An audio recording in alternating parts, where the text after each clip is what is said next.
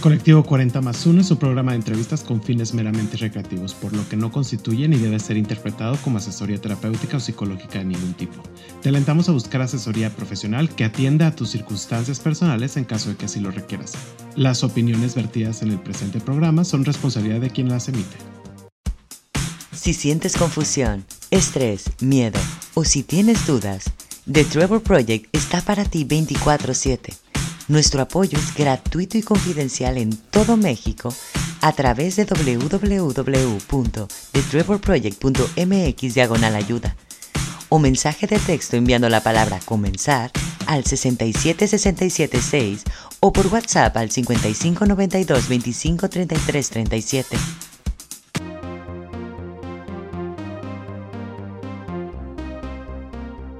Hola amigos, ¿cómo están? Estamos en un episodio más de Colectivo 40 más 1 y esta semana nos vamos a ir un poco internacionales. Estoy con Vincent Payet. Él es director de Plan M. Además, adicionalmente tiene una experiencia profesional muy amplia, pero su proyecto es impresionante para todas las personas que estén interesadas en formar una familia. Creo que es una de las plataformas más importantes en donde pueden ustedes acercarse platicar con las personas que están ahí al presente que nos va a contar más al respecto, pero vamos a platicar de eso y adicionalmente de su carrera profesional, de su vida, de su historia, de todo. Bienvenido al programa. ¿Cómo estás? Hola, hola, muy bien. Gracias por invitarme, gracias por invitar un, un franchute, ya lo anticipo para que nadie pregunte, pero ¿de dónde viene este chico? Te viene de Francia. Y bueno, sí, lo dijiste, mexicano de corazón, eh, casado en México y, latino ya totalmente desde hace casi 20, 23 años. Llevas viviendo en América 20 años, ¿no? Ahora son, este, sí, son un poco más de 20 años. De hecho, empecé entre los dos, me fui un poco a África, pero sí empecé en 2000 en Argentina y de aquí casi no, no me salí de América Latina hasta que llegaste a México y dijiste, pero es que me estaba Ay, perdiendo. mentira, no fue así. Este, llegué a México, de aquí me mandaron a otras partes y decidí regresar a México. Sí, esto sí, la segunda vez fue decisión mía eh, entre volver a Europa o hacer otra posición o estar en México y sin duda me fui a México y estoy muy feliz aquí. Justo en otro episodio, una persona me decía que la forma para romper el hielo y la gente poder crear una conexión, es decir, o recordar qué es lo que querías ser de grande cuando eras niño. ¿Tú qué querías ser de grande? Mira, yo de grande eh, creo que siempre quise ser veterinario. Me encantaban los animales. Crecí con perros en casa. También, este, como vivía con mis abuelos, teníamos eh, algunas gallinas por aquí, unos siete conejos, gatos, vivíamos muy cerca del campo y, me fascinaban los animales. Desafortunadamente nunca tuve el nivel para pasar los exámenes y me reconvertí en otras cosas que igual me fue muy bien, pero eh, al final este sueño se quedó como que parte de un sueño nunca, nunca completado. Pero bueno, igual estoy feliz. Oye, actualmente, ¿qué, ¿a qué te dedicas? ¿Qué es lo que haces? Danos un, poquito de introducción en esa parte. Bueno, eh, de carrera sí me, me, permanece en la parte de ciencia. Eh, me gradué de un doctorado en biología molecular y celular hace un par de años, en 1999, que hice en Francia casi, casi todo, bueno, en diferentes partes de Francia, inicié en Lyon, de donde vengo, de donde nací, después hice una parte en Marsella, eh, muy lindo lugar por los que no conocen el sur de Francia, es divino por allá. Y después terminé los tres años de, tesis y doctorado en Britania, que es la, la, parte que va hasta el Atlántico frente a Inglaterra, donde ahí me diplomé de, de doctor en ciencia. No obstante, nunca me gustó la práctica. Es decir, hice ocho años para darme cuenta que no me gustaba. Y busqué qué iba a hacer después y me orienté a hacer un MBA porque ya tenía un par de años de experiencia, así que me fui a hacer un, un máster en Business y Administración este, durante tres años de vuelta. Eh, bueno, después de tres años lo hice en Lyon, este, en la Escuela de Management, y de aquí entré en la industria farmacéutica en 2000. Y de la industria nunca, nunca salí después. Y ahí te quedas y sigues por el momento también. Y ahí sigo, te hice muchas cosas, te, mucho de marketing, mucho de venta y, y ahora como CEO de, de la parte del norte de América Latina para una empresa de origen sueca y de sede en Suiza, que se llama Ferring Pharmaceuticals, dedicada a la parte de fertilidad en particular, eh, para todo lo que es reproducción asistida y otros tratamientos para enfermedades un poco menos, este, digamos, ilusionante como este, algunos cáncer, este, enfermedad de, de Crohn o de intestinos y cosas que son un poco menos sexy que cuando uno habla de fertilidad y de procreación y de ayudar a ser bebé, que esto sí es una parte muy divina de la industria. Y que ahorita vamos a hablar a más, a, más a profundidad de los proyectos que estás llevando a cabo.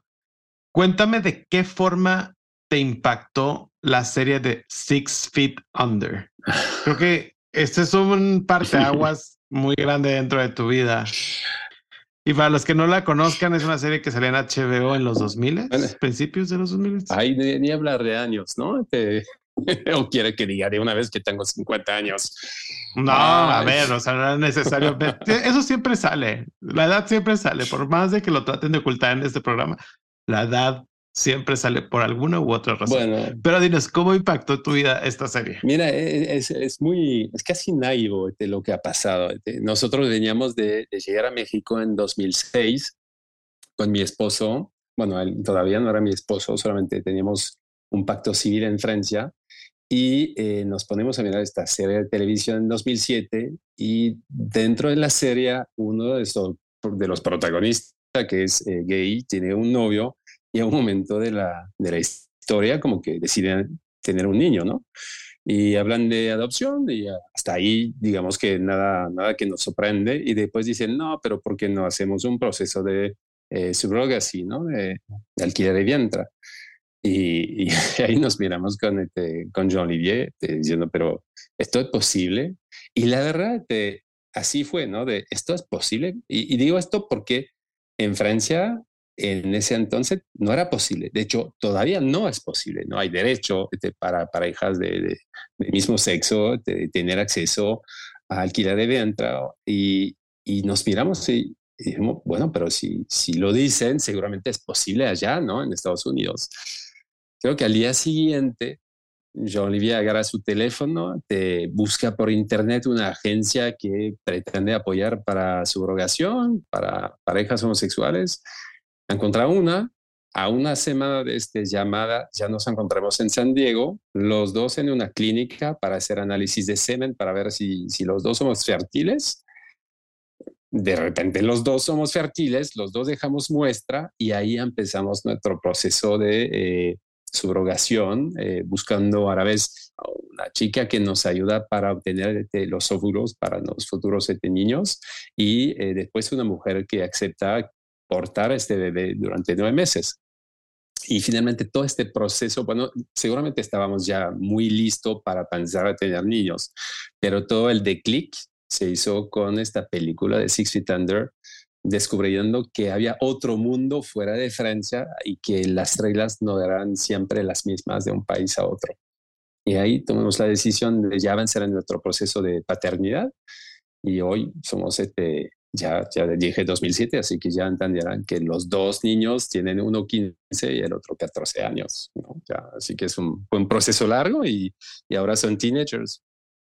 Oye, pero ¿cómo fue la decisión de pareja de ser papás, no? Una familia homoparental en donde en ese momento no es tan visible, en donde había mucha marea contracorriente Total, total. ¿Cómo llegar entre los dos? Porque ahorita nos platicabas un poquito del proceso, ¿no? Y el step by step de, qué fue lo que hicieron ustedes. Ah. Pero, ¿cómo llegó esa decisión?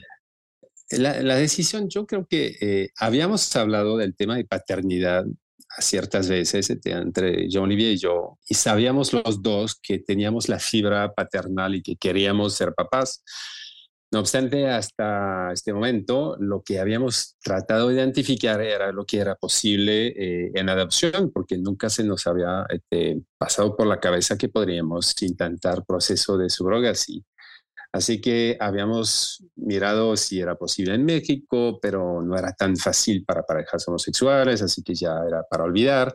Recién en 2007 o inicio de 2008 pasó una ley en Uruguay que autorizaba la adopción para el mismo sexo, así que me fui yo aprovechando algunos viajes a, a Uruguay para encontrarme con algunos abogados, pero Resulta que por ser eh, parejas de mismo sexo eh, francés, es decir, de, no de idioma hispánica principal este, y viviendo al extranjero, bueno, nos quedaban como que nos decían que sí se podía, pero con los niños que quedaban de 12, 13, 14 años, ¿no?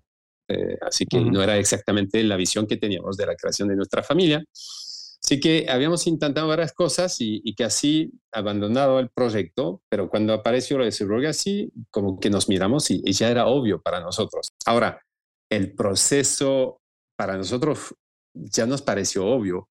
No obstante, ya lo habíamos pensado tantas veces antes, tantas veces nos hicimos la pregunta de saber si nosotros como personas estábamos listos para tener niños, si nosotros como parejas éramos posible de padres. Si nosotros como parejas homosexuales correspondíamos a, una imagen aceptable para futuros niños que iban a crecer, que seguramente iban a ser sujetos a bullying, este, que iban a pensar la familia, la escuela, los amigos.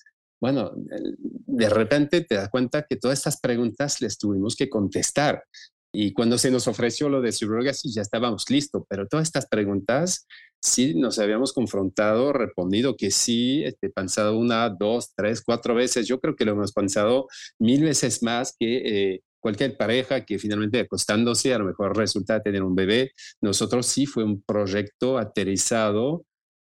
Hasta cuando lo hablemos con la familia, a veces te, teníamos la sensación de nosotros estar convencidos y, ellos no tan convencidos, ¿no? Porque ves a veces en los ojos de hasta de los, la gente que te quiere mucho, las dudas que nosotros habíamos presentido la veíamos a través de, este, tíos, tías, este, hasta papá, mamá, este, que te miran y dicen, bueno, pero seguro que es una buena idea, ¿están seguros? Como nadie tenía experiencia, era obvio que este, había que hacerse estas preguntas. Y después decidimos que sí, valía, la pena, ¿no? Que seguramente estábamos listos, que habíamos hecho suficientes preguntas y sí que podíamos avanzar el proyecto, de una había que hacerlo. Y, y, ahí es cuando nos lancemos y por eso cuando apareció esta opción, la verdad que después el proceso fue rapidísimo. Nos subimos al avión, hemos hecho todo y, y ya al año siguiente nacía Maya, ¿no? ¿Qué retos se enfrentaron durante el proceso de la subrogación? Mira, el primer reto eh, es el acceso. Hoy todavía acceder a subrogación no es un proceso barato. Y creo que es el primer punto que tiene que pensar. Te hablo de hace 15 años. Cada proceso que hemos hecho nos costó 120 mil dólares. Es decir, ya, te imaginarás dos niños, dos años, 250 mil dólares, ¿no? ya, así va. Este, si lo, lo quieres convertir no, ni, ni sé convertirlo en pesos todavía. Sí, lo estoy convirtiendo en pesos justo en estos eh, momentos que son alrededor de... 5 millones. 5 millones de pesos más para o menos. Dos, para dos, bebés, sí. Así que no, fue, fueron... Este... Tomando el dólar a 20, a 20 pesos el dólar. Sí, que a lo mejor era, era, un poco diferente en, en, este, en esta época, pero bueno, ahí tuvimos mucha suerte. Bueno, de cierta forma lo voy a decir así, pero el papá de Jean Levía se había muerto, nos había dejado una herencia y con esta herencia pudimos avanzar en este proceso, porque cuando tienes 35 años, este, la verdad que a menos de haber nacido con una cuchara de oro en la boca, este, sacar estos 5 millones es imposible. Así que, bueno, ahí fue a través de un fallecimiento, tuvimos el acceso y de aquí lo, lo usemos, yo creo, de la mejor forma que se podía. Después, yo diría que la agencia que nos atendió, nos atendió en todo y la verdad no fueron tan complejos este, los procesos en Estados Unidos. Bueno, no mencioné, pero Iniciamos el proceso en San Diego con una agencia que nos ayudó en San Diego y después, bueno, obviamente los actores que participan pueden estar de diferentes partes. La mujer que nos dio sus óvulos, este, tanto para Maya y para Sao, nuestro hijo, para las dos veces, ella venía de, eh, de la parte este de, de, US, era de origen escocés, pero americana, y la que eh, portó Maya venía de San Francisco. Así que un parte del proceso se dio en San Diego, en la clínica, y después todo el seguimiento del proceso de embarazo y de, parto se hizo eh, al lado de San Francisco con la Kisha, la, la portadora de Maya. Ahí en todo este proceso creo que todo salió bastante bien.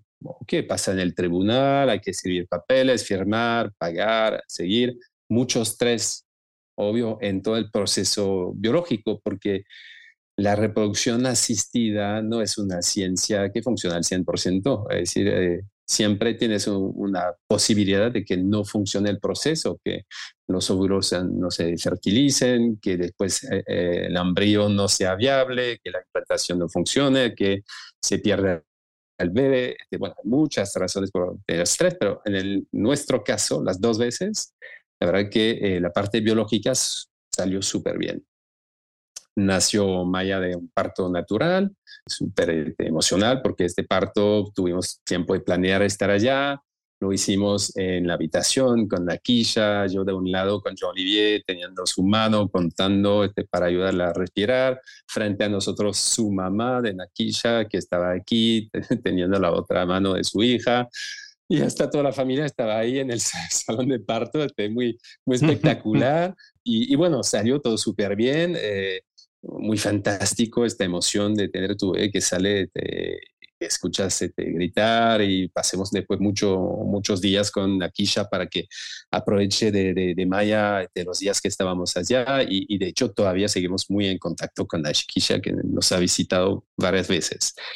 Eh, Sao fue un parto un poco más complicado, con un poco de preeclampsia, bueno, temas que pueden acontecer en cualquier parto, así que ahí sí llegamos tarde, pero aparte él tenía, este, estaba en, intensive care, así que tuvimos que apoyarlo casi dos meses allá hasta que nos dejan salir del hospital y con mucho estrés, temor de que el parto había podido ser este, con asfixia, cosas así, bueno, cosas de, de parentalidad que pueden acontecer a todos. Así que, bueno, esta parte ya pasada, eh, lo que nos quedaba en los dos casos este, después fue registrar nuestros niños para, bueno, parte de papeles, ¿no? La parte americana, re fácil, este, ellos naces este, y te dan los papeles, el, pasaporte lo tienes en tres días, todo ya, una, una autopista.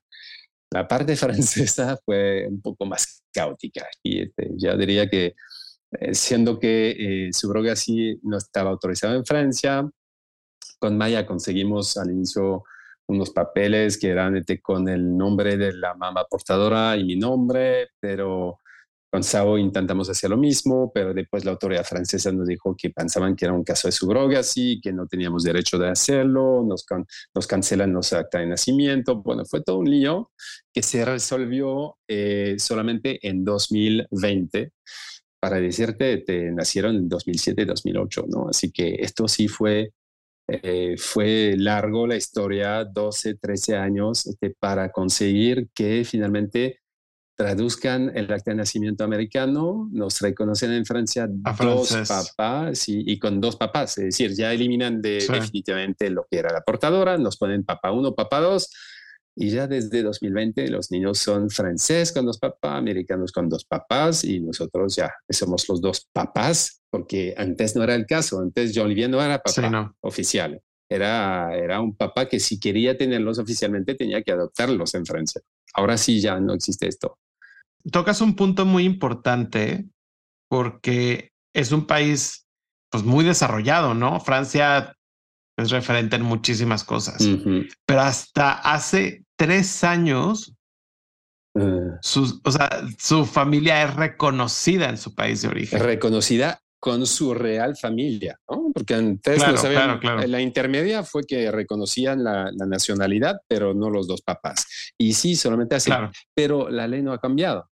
Hoy todavía este, la subrogación no está autorizada en Francia, la gente lo hace muchas veces fuera del país, en España o otros este, países que pueden estar más cerca que lo, que lo vayan autorizando.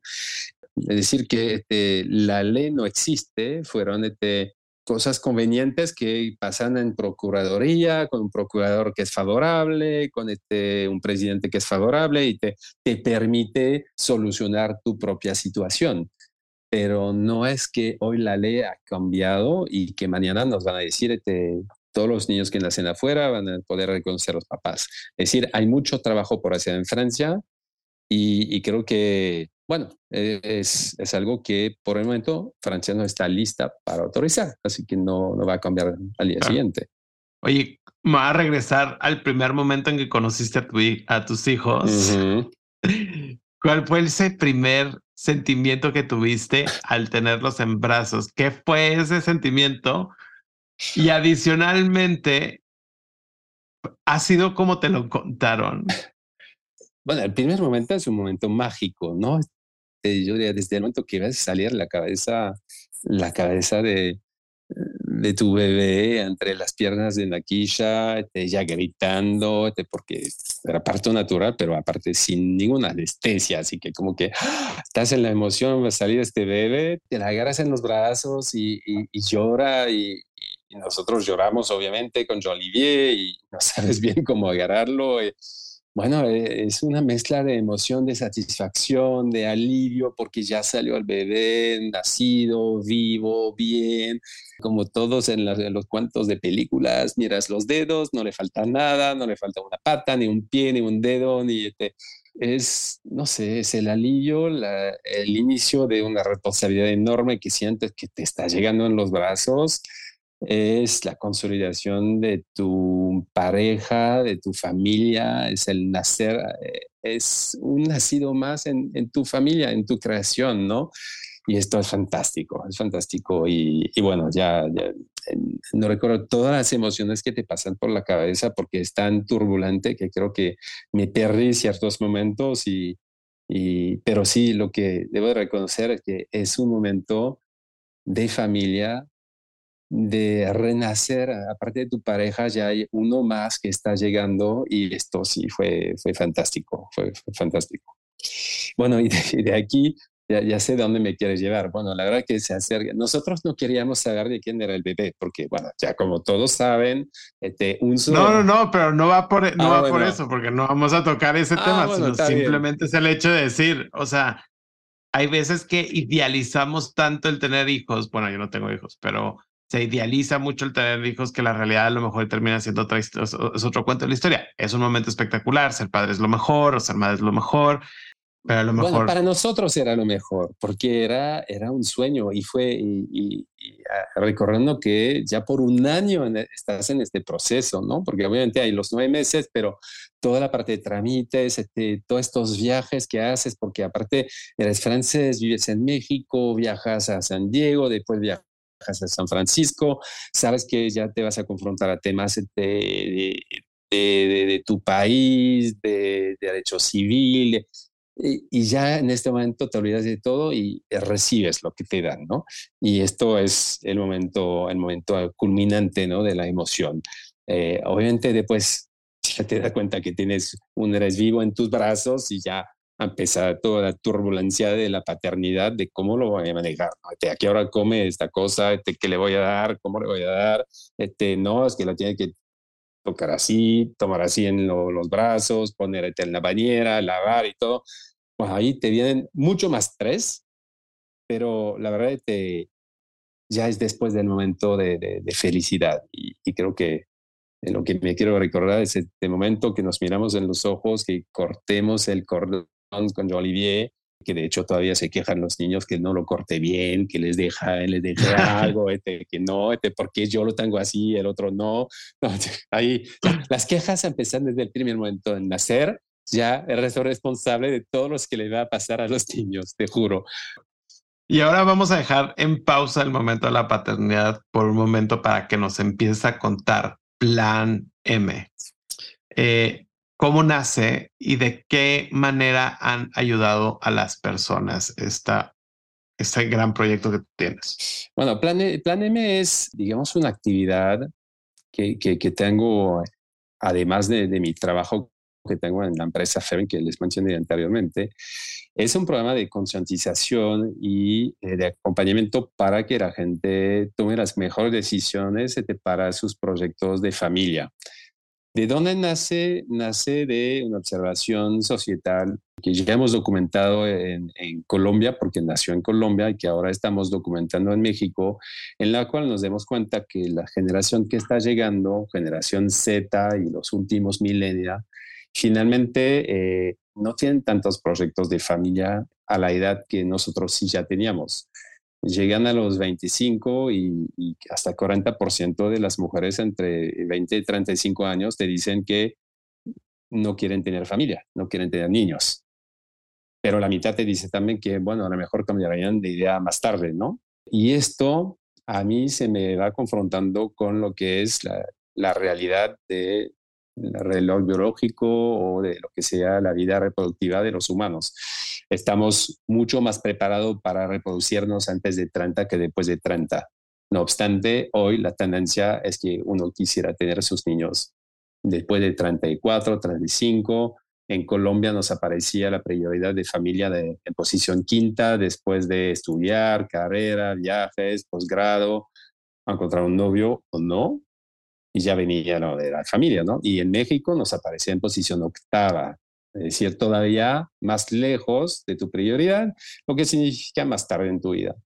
Y de aquí, eh, bueno, consideramos que era importante eh, crear y concientizar sobre lo que es tu cuerpo, lo que es la educación reproductiva, la educación sexual, para que eh, todos, hombre y mujer, eh, cuando se viene la, decisión de tomar o no, de hacer o no una familia, podamos este, tomar la mejor decisión. Esto obviamente va asociado con los nuevos tipos de familia que vemos aparecer también, ¿no? Que eh, de hecho, cuando, cuando hablamos este, con la gente y te decía de las mujeres de 35, te ponen en cuarta o quinta posición y te buscaron novio, muchas te dicen que ni quieren novio. ¿Esto qué significa? Significa que las familias de hoy pueden ser como parentales, eh, pueden ser este, monoparentales de una mujer, monoparental de un solo hombre. Hay familias donde uno se siente bien con su mascota y esto es un nuevo tipo de familia también que no estamos acostumbrados a decir soltero con mi mascota toda mi vida es mi felicidad. Ok, that's it, este, está bien este, y, todos este, tenemos que respetar lo que está pasando. No obstante, asociado a esto, te das cuenta que eh, en las clínicas de fertilidad, después hay gente que llega de 38, 40 años que dice, no, es que ya quiero ahora tener un bebé. Ok, pero a ver, eh, y no lo pensaste antes, ¿y, qué vamos a hacer? Porque ya tu cuerpo de 40 no tienes ni un euro disponible. Así que la NEME nace de esta visión de los cambios societal que eh, al final lo que queremos decir es, ok, si tú quieres planear mejor, te puedes pensar en congelar tus óvulos, deberías de saber que si, si es un poco tarde, te hay te, programas de fecundación in vitro, que si eres este, soltero o soltera, existe la opción de eh, sí como lo hemos hecho, y te damos información, llamamos a gente para hacer testimonios y bueno, damos diferentes opciones este, para que la gente sepa qué hacer y cómo planear mejor sus proyectos de familia y su fertilidad o no a futuro. Ojo, nada más que se hace un paréntesis ahí, no son una agencia de subrogación. No, no, no, no, no, no, Somos un plan de, se dice mucho campaña de awareness, que es, yo traduzco por campaña de concientización y de información para el público. De ahí organizamos eventos en compañías para hablar con empleados, organizamos sesiones con este, mujeres online, este, en Instagram, es Facebook, conferencias con médicos, con mujeres que nos hablan de sus historias, mujeres este, ejecutivas que nos explican cómo han llevado este, su carrera y sus niños, otras que dicen que llevaron la carrera y terminaron haciendo proyectos de, de, fecundación in vitro porque era tarde para hacer sus propios bebés fácilmente. Así que son historias, eh, es ciencia y es concientizar para que no te encuentres en un momento crítico de tu vida con un proyecto que no podrías lograr porque no anticipaste lo que era la realidad de tu cuerpo.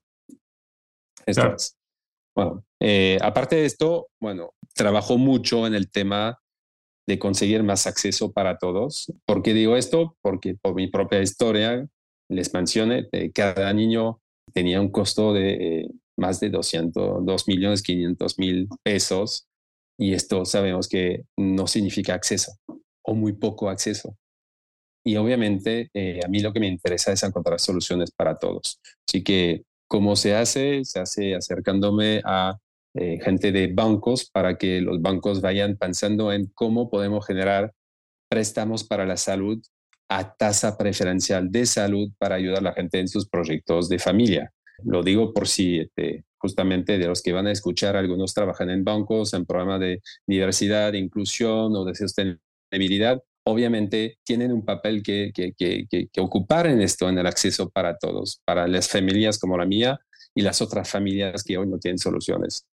Es trabajar con gobierno para hablar de los proyectos de fertilidad en México, porque México no tiene leyes sobre la fertilidad.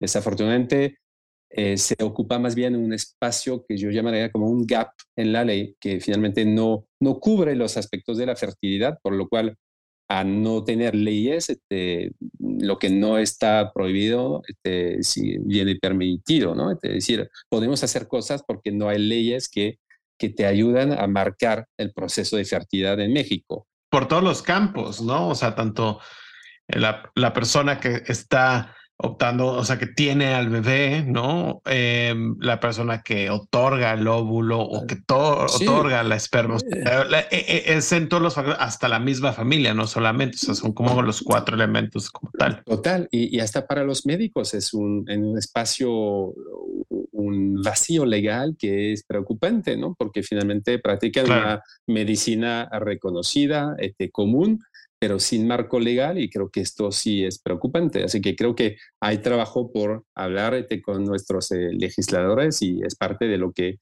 yo como representante de Plan M hago este, con mucho gusto y con frecuencia con diferentes actores para ver si conseguimos inspirarlos, traerle especialistas, documentar lo que les puede hacer faltar para hacer un marco legal más definido. Y finalmente, la otra parte eh, de, acceso es la que mencionaba de empresas. Decía que hacíamos este, conferencias en empresas para los empleados de las empresas, muchas veces organizado por eh, las áreas de recursos humanos, pero también detrás de esto me, gusta pensar que eh, podríamos subirnos a la onda americana de que las compañías también contribuyen a favorecer los proyectos de familia de sus empleados. Muchas compañías hoy te tienen programas de apoyo para los que tienen familia, los que tienen niños, pero muy pocas empresas tienen opción de apoyarte para hacer tu propia familia. ¿Sabes si en México existe alguna? Mira, te, puedo mencionar una por lo menos, que es la, donde trabajo, que se llama Fairing, donde ahí sí todos los empleados tienen derecho a eh, consultas y a llevar sus procesos que sean desde fecundación in vitro, subrogación, si no es en México, será en otro país, hasta adopción está contemplado según este, los modelos de familia que tú quieres. Este se llama Building Family, el programa. Y después las otras son las que son multinacional, un poco de origen de California, tipo Google, que son las que sí lo tienen en su país de origen y lo están extendiendo a otros países de la región. Y sí lo tienen contemplado para estos, estos empleados. Pero son compañías de California eh, ya con eh, extensión finalmente de un beneficio americano a otros países de la región. Ahorita justo me platicabas de algunos de los retos que tienen las personas que buscan formar una familia o, entrar en el proceso de empezar una familia, ¿no? Si me tuvieras que decir un reto con los que se enfrentan normalmente en temas de fertilidad, ¿cuál es y si es prevenible o no es prevenible? Mira, uno de los retos que puedes encontrar eh, es iniciar demasiado tarde tu este plan de familia y tu reproducción, tus ciclos de reproducción. Y ahí una de las formas de eh, anticiparlo o de prevenirlo es lo que son ahora lo que llamamos este, los programas de eh, conservación de la fertilidad por este, congelación de los óvulos. Hay muchas, de hecho, hasta empresas que lo ofrecen a sus empleados que son para meterlo en sus carreras, este, eh, pero hay muchas mujeres ahora que deciden, después de los 25 más o menos, hacer congelación de sus óvulos para, digamos, este, tener como un, un stock de eh, óvulos frescos que podrían usar si de repente no consiguen embarazarse eh, de manera más natural a futuro, o si se quedan solteras y quieren tener un bebé sola. Así que esto es una forma. La otra es la parte económica, pero aquí no hay cómo prevenir. Los costos son los que son. La verdad que hoy... Ahorrar sería... bueno, ah, pues, ahí, ahí es un punto interesante del que levantas porque por ejemplo, en Plan M ya hemos desarrollado un modelo que, que estamos buscando y, otra vez esta mañana estaba hablando con la presidenta de, de, las aseguradoras en México porque sí me gustaría que algunas aseguradoras nos ayuden a desarrollar planes justamente de apoyo y acompañamiento para proyectos de familia. Y ahí sí puede ser un saving plan, puede ser este, aportar para un seguro que te permite, si lo necesitas, entrar a un proceso de fecundación in vitro más tarde, ah, abonando este, cada mes o cada año este, para, para estar este, elegible para un plan de aseguramiento. Y esto no existe todavía en la región. Y es un, nosotros ya hemos desarrollado con actuarios un modelo y ahora estoy buscando también eh, aseguradoras que entiendan que hay un reto enorme a futuro que nos viene encima. Este, hay muy pocos bebés que nacen, hay una generación completa de, de, de, de, niños, niñas que no quieren tener bebés antes de los 35 y una población que se va envejeciendo. Bueno, México está, yo creo, protegido hasta 2030. Todavía tenemos una curva de nacimiento lo suficiente productiva, pero después bajará como los demás, ¿no? Pero mira en Europa, este, ya la curva es baja, el envejecimiento de la población va. Y, si no tenemos este, las opciones para ah, renovar esta población y, dar acceso, este, estamos mal. Sí, se sube, se sube como en Francia la edad de... Sí, y ves todos los problemas de jubilación que tenemos ahora, ¿no? De jubilación. Sí, claro. No, es que sí, es muy cierto porque hay muchas generaciones, incluida por ejemplo de los millennials y los de la generación, más dicho, yo creo que los millennials y los de la generación X, que no hay como suficiente personal para cubrir la pensión de los jubilados. Total. En su momento, para nuestras generaciones, sí. Total. Oye, ¿y existen otros países este tipo de seguros o no? Seguros privados, así te, lo podrías encontrar en Estados Unidos, algunos sí existen. Estados Unidos, como decía, tiene una, una ola muy importante de, de compañías que ya están integrando el beneficio para sus empleados y creo que esto es para mí una de las buenas tendencias. No significa que el empleador te tiene que cobrar 100%, ¿no? pero a lo mejor aportando te permite ya este, iniciar un proceso, cosa que no... Como un fondo de ahorro. Un fondo de ahorro, o, este, o, si lo requieres, te lo solicitas. ¿no? Este, hay, hay unos estudios de Mercer que se publicaron en 2021 que enseñan que las compañías que pusieron estos beneficios de fertilidad para sus en Estados Unidos, no les costó nada más en sus planes, no pagaron más. Es decir, ¿por qué? Porque finalmente tampoco son de que, todos los casos necesiten aporte, ¿no? Así que creo que es realmente, cuando vemos este, lo que están buscando hoy eh, la generación Z, creo que esto es particularmente algo que puede ayudar a reclutar los buenos este, talentos en tu compañía y también tener un buen engagement y retainment plan, ¿no? De tener beneficios asociados a la manera de vivir de esta generación, que es este, no sé hoy, pero a lo mejor mañana sí quiero. Eso podría funcionar. Lo creo que si lo hubiera tenido hace 5 o 10 años, a lo mejor y me hubiera animado, pero está muy complicado ahorita. Cuéntame, ya voy a regresar a una parte, la parte profesional y la parte de la educación de los niños, te dije, te voy a poner en pausa ese momento. Y ya con lo que nos platicaste de Plan M, creo que es súper interesante. Nada más me gustaría, antes de pasar a la siguiente sección, ¿en dónde pueden conseguir más información?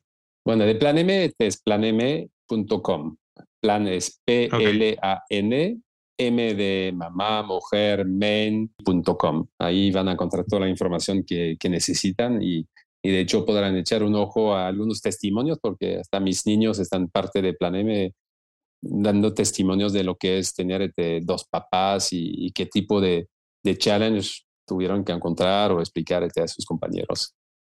Y vamos a hablar de esos retos, pero desde tu perspectiva, tú como papá, porque como bien saben a toda la audiencia, me reúno previamente con los invitados para platicar hacia dónde va la conversación. Y le platicaba y le decía, a Vincent que muchas veces idealizamos de que el bebé como tal, pero no nos imaginamos a 15 años después cuál va a ser la realidad de los hijos, ¿no? O sea, cuál va a ser esos retos que enfrentes. Entonces, tú estás en ese momento. ¿Cuáles son los retos que enfrentas al tener hijos adolescentes? o sea, creo que eso sí es otro challenge. Bueno, ser papá es un reto, pero creo que la adolescencia todos pasamos por ella y son unos retos bárbaros. ¿Cuáles son los retos que tú enfrentas y que John Olivier tiene, tiene también con ellos, en la educación sobre todo? Mira, eh, primero mencionar que creo que estos retos de la adolescencia eh, son idénticos los nuestros a los que pueden pasar cualquier pareja o este, mujer soltera o hombre soltero con sus niños a la adolescencia, ¿no? Eh, son un poco más rebeldes, tú les presionas un poco más porque sabes que sus resultados escolares ya empiezan a contar para su carrera, así que hay, presión para trabajar, ellos se ponen un poco más flojo. Ahora tenemos un hombre, una, una, chica, así que bueno, del lado de, de Maya es como que todo lo, lo asume y es muy juiciosa, organizada y bueno, pocas cosas que decir. Del lado de Sao es un poco más desorganizado y como que trabajar te le da más flojera que, que beneficio, así que bueno, como que no, no se mete fácilmente, así que un poco más de argumentos vocales en la casa, escuchas, le decía a, a Jean-Olivier, creo que fue ayer cuando llegué a casa que les escuchaba gritar este, en la cocina porque, porque no sé, porque había, había hecho algo mal Sao y, y yo Olivier gritando, él decía, pero no puede ser que se la pasen gritando. Y creo que sí, en la adolescencia gritas los hijos de un poco más que estabas acostumbrando antes, porque antes no te respondían y ahora te empiezan a responder y a opinar. Así que esto es lo normal. Eh, lo que a lo mejor es un poco diferente, como somos dos papás, obviamente hay una cierta necesidad de aclarar las cosas cada vez que llegas a un nuevo lugar. Como entendieron, nosotros hemos viajado muchas veces cambiando los niños de varias escuelas a varias escuelas y cada vez que registras a tus niños, bueno, tienes que ir te, presentándote, te, obviamente ya tienes que aclarar que somos dos papás y que eh, queremos saber si la escuela va a estar este, atento a lo que pasa con nuestros niños, que no su, sean este, sujeto a bullying, este, otras cosas este, de discriminación. Eh, yo diría que hoy en las escuelas que hemos llegado y desde el inicio, ¿no? Siempre nos recibieron súper bien. Y hablo desde el Gymboree en 2008 en México, eh, hasta las escuelas de Miami, las de Colombia y a la vuelta ahora eh, aquí. Hemos pasado en eh, lugares escolares francoamericanos, después al Liceo Francés en Bogotá, ahora estamos en el ASF en, México y siempre nos han recibido súper bien. Casi podría pensar, hay, un, un programa político que habían usado mucho en Francia en una época que hablaban de discriminación positiva. Es decir, sientes que llegas y que se van cumpliendo por únete, una paloma más en diversidad e inclusión. Ay, ya ahora tengo una pareja de dos papás con dos niños, ya fantástico. Este.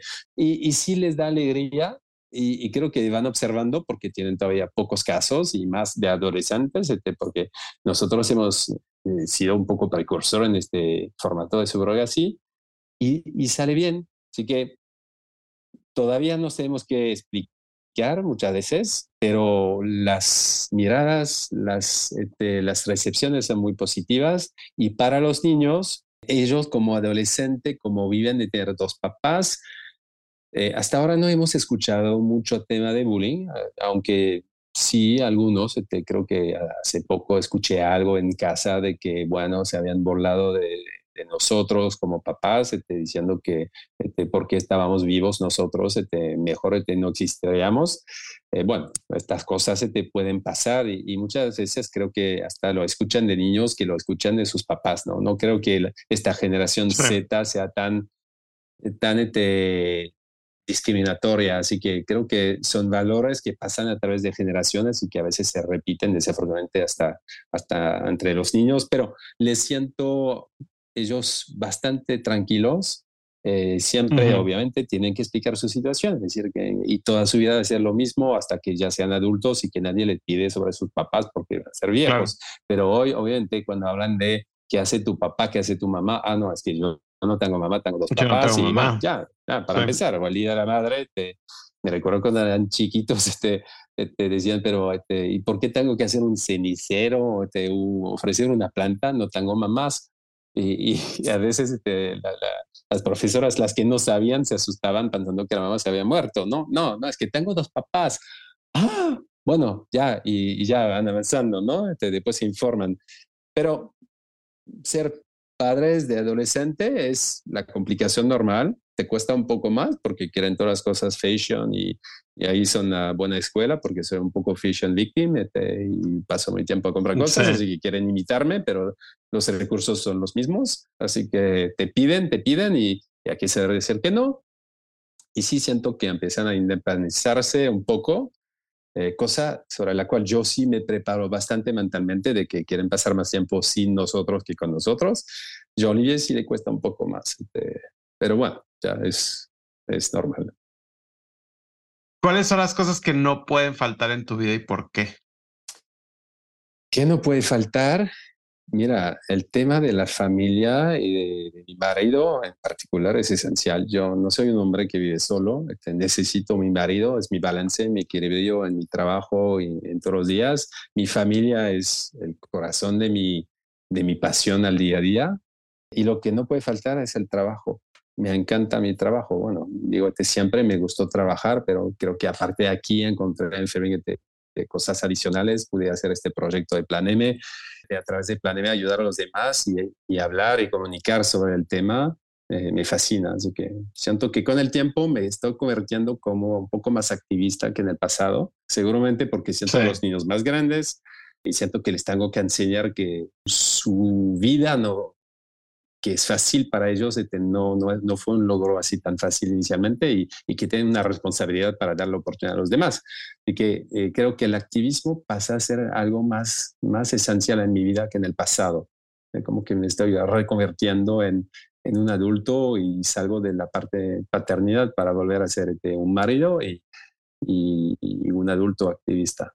¿Con cuál recuerdo crees que tus hijos se van a acordar de ti?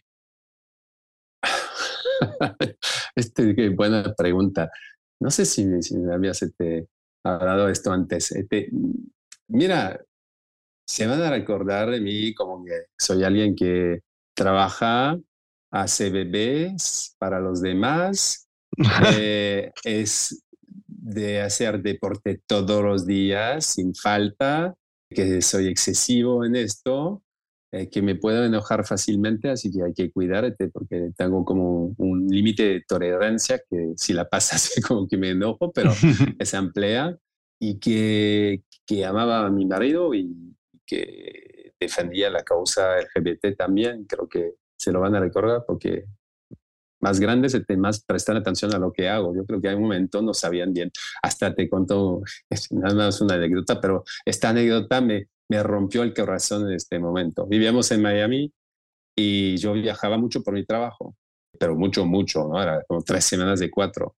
Y algún día que estaba listo para irme, te, con la maleta puesta, te, se acerca de, mí en mi cuarto Maya, tenía como tres años y medio, y me dice, papá, en la casa donde vives, ¿hay un perro también como aquí?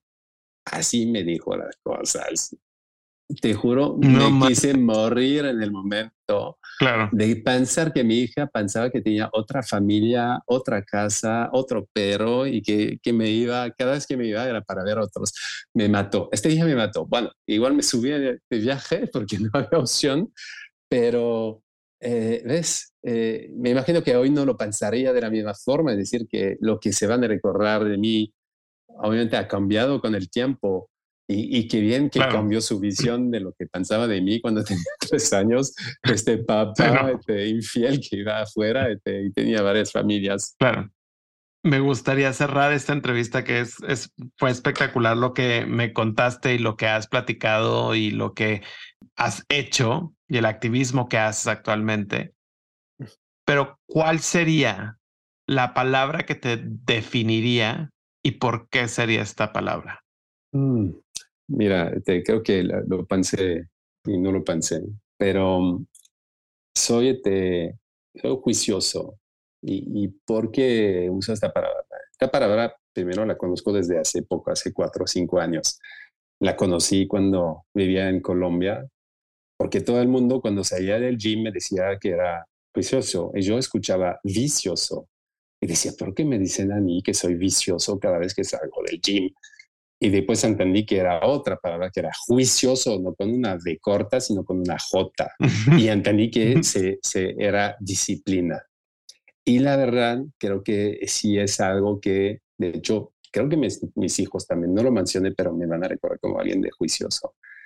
Soy alguien que puede cambiar de un día al otro su, su ritmo para adaptarlo a la necesidad de la disciplina. Es decir, este, si mañana me dices, mira, este, tienes que levantarte a las cuatro porque a las cinco y media tienes que hacer otra cosa, me levantaré a las cuatro para hacer mi rutina, porque si la rutina es necesaria, es que la tengo en mi juicio. Para el trabajo soy disciplinado, hago todo en tiempo a entrega. Disciplina en el sentido de que si quiero lograr algo, voy a poner todo eh, lo necesario para que se logre, los recursos, los esfuerzos personales, los esfuerzos de los demás. Si hay que eh, cancelar algo de, mi, de lo que me gusta hacer para lograr el otro, lo voy a hacer también. Es decir, es un juicioso para llegar a los objetivos. Yo creo que en mi, mi vida logré muchos objetivos, que sea desde la familia, el profesional este, y los proyectos adicionales que llevo encima de mi trabajo del día a día. Y para hacer eso requiere disciplina. Creo que desde chiquito tengo esta disciplina, desde que hacía ballet cuando era niño, con todos los esfuerzos para ser un petira del ópera, que nunca fui, pero igual te hice todos los esfuerzos. Y en cada etapa de mi vida puse todo lo que se requería para lograr mis objetivos y lo sigo haciendo día a día. Así que para mí es una, esta disciplina natural, es parte de mi personalidad. Se asocia a resiliencia, es decir, te, puedo seguir haciendo lo mismo hasta lograrlo, pero años lo logro. Así pesqué a mi marido, que me costó seis meses de pescarlo y lo logré, pero lo logré porque juicioso, porque lo llamaba todos los días, porque viajaba para verlo cuando él no me quería ver, porque sabía dónde viajaba y me encontraba de repente en el lugar donde estaba, y resiliente porque sí, te era como, es como pescásete eh, los peces grandes que están la, la cana y tienes que molinar un poquito, estirar, molinar este, y, tenerlo hasta, hasta tenerlo ya en tus brazos. Bueno, para mí fueron seis meses con mi marido y, creo que así fue toda mi vida, ¿no? Este, no, y 20 años ya ahorita. Y 20 años que cumplimos el 27 de junio de este año. Así es. 20 años. Bien vividos. Así es, totalmente. y con dos niños. Te quiero dar las gracias, Vincent, por, por venir a este programa, por la actividad que haces, por no solamente apoyar a miles de personas, a muchísimas personas, a dar este testimonio, a impactarlos de esta manera de que si e, ellos deciden formar una familia, lo pueden hacer y que pues si hay una posibilidad y que tú estás buscando la manera de los beneficios que tú has tenido con la tuya, lo puedan tener más personas. Entonces, muchísimas gracias por ello. Adicionalmente, ya para cerrar, me comentabas que vas a tener un congreso. Platícanos un poquito más de ello para que la gente se informe y pueda asistir. Bueno, e, es algo que, que estamos organizando de parte de Plan M eh, sobre justamente los temas jurídicos y legales de la fertilidad en México. No es un congreso donde pueden llegar la gente, es un, como decimos en francés, un petit comité, son a la vez eh, legisladores, eh, diputados, senadores, médicos especializados, gente de los cultos que queremos involucrar también para ayudarnos a definir mejor las leyes y el futuro. Este, Estamos hablando de cultos este, católicos, judíos y otros que se van a juntar para este, ayudar al final a hacer una propuesta de ley eh, para el gobierno, para los temas de fertilidad. Y bueno, esto lo vamos a hacer en el mes de, de mayo, así que eh, según este, qué, qué saldrá de, de, este evento, ya les contaré en próximos episodios. En próximos episodios, aquí tienes tu casa. Pues muchísimas gracias por venir. ¿Dónde te pueden contactar? Adicionalmente nos dijiste www.planem.com, pero adicionalmente, ¿en dónde se pueden acercar a ti? Bueno, eh, pueden encontrarme eh, en Instagram. Tengo, bueno, les dije que era muy víctima de la moda, así que hay un Vince Lost Fashion que pueden encontrar. Y soy víctima de lectura, así que tengo retos y publico cada semana Books Review, eh, de mucho de business. Eh, el Instagram se llama Vince the Reader, así tal cual se dice. Y si no, en LinkedIn a Vincent Payet, como ya lo dijiste muy bien. Y, ya, no voy a dejar mi teléfono por la duda que me llamen. como que acá uno es libre de, de dar sus puntos de contacto los que quieran. Y a ustedes, muchísimas gracias por escucharnos una semana más. No dejen de compartir, de suscribirse, de dar like.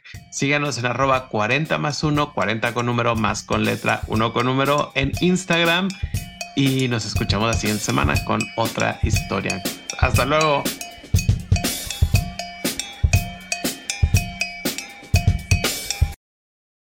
Si tú o alguien que conoces necesita ayuda o apoyo, el personal capacitado de The Trevor Project en México está listo para brindar ayuda en situaciones de crisis y prevención de suicidio.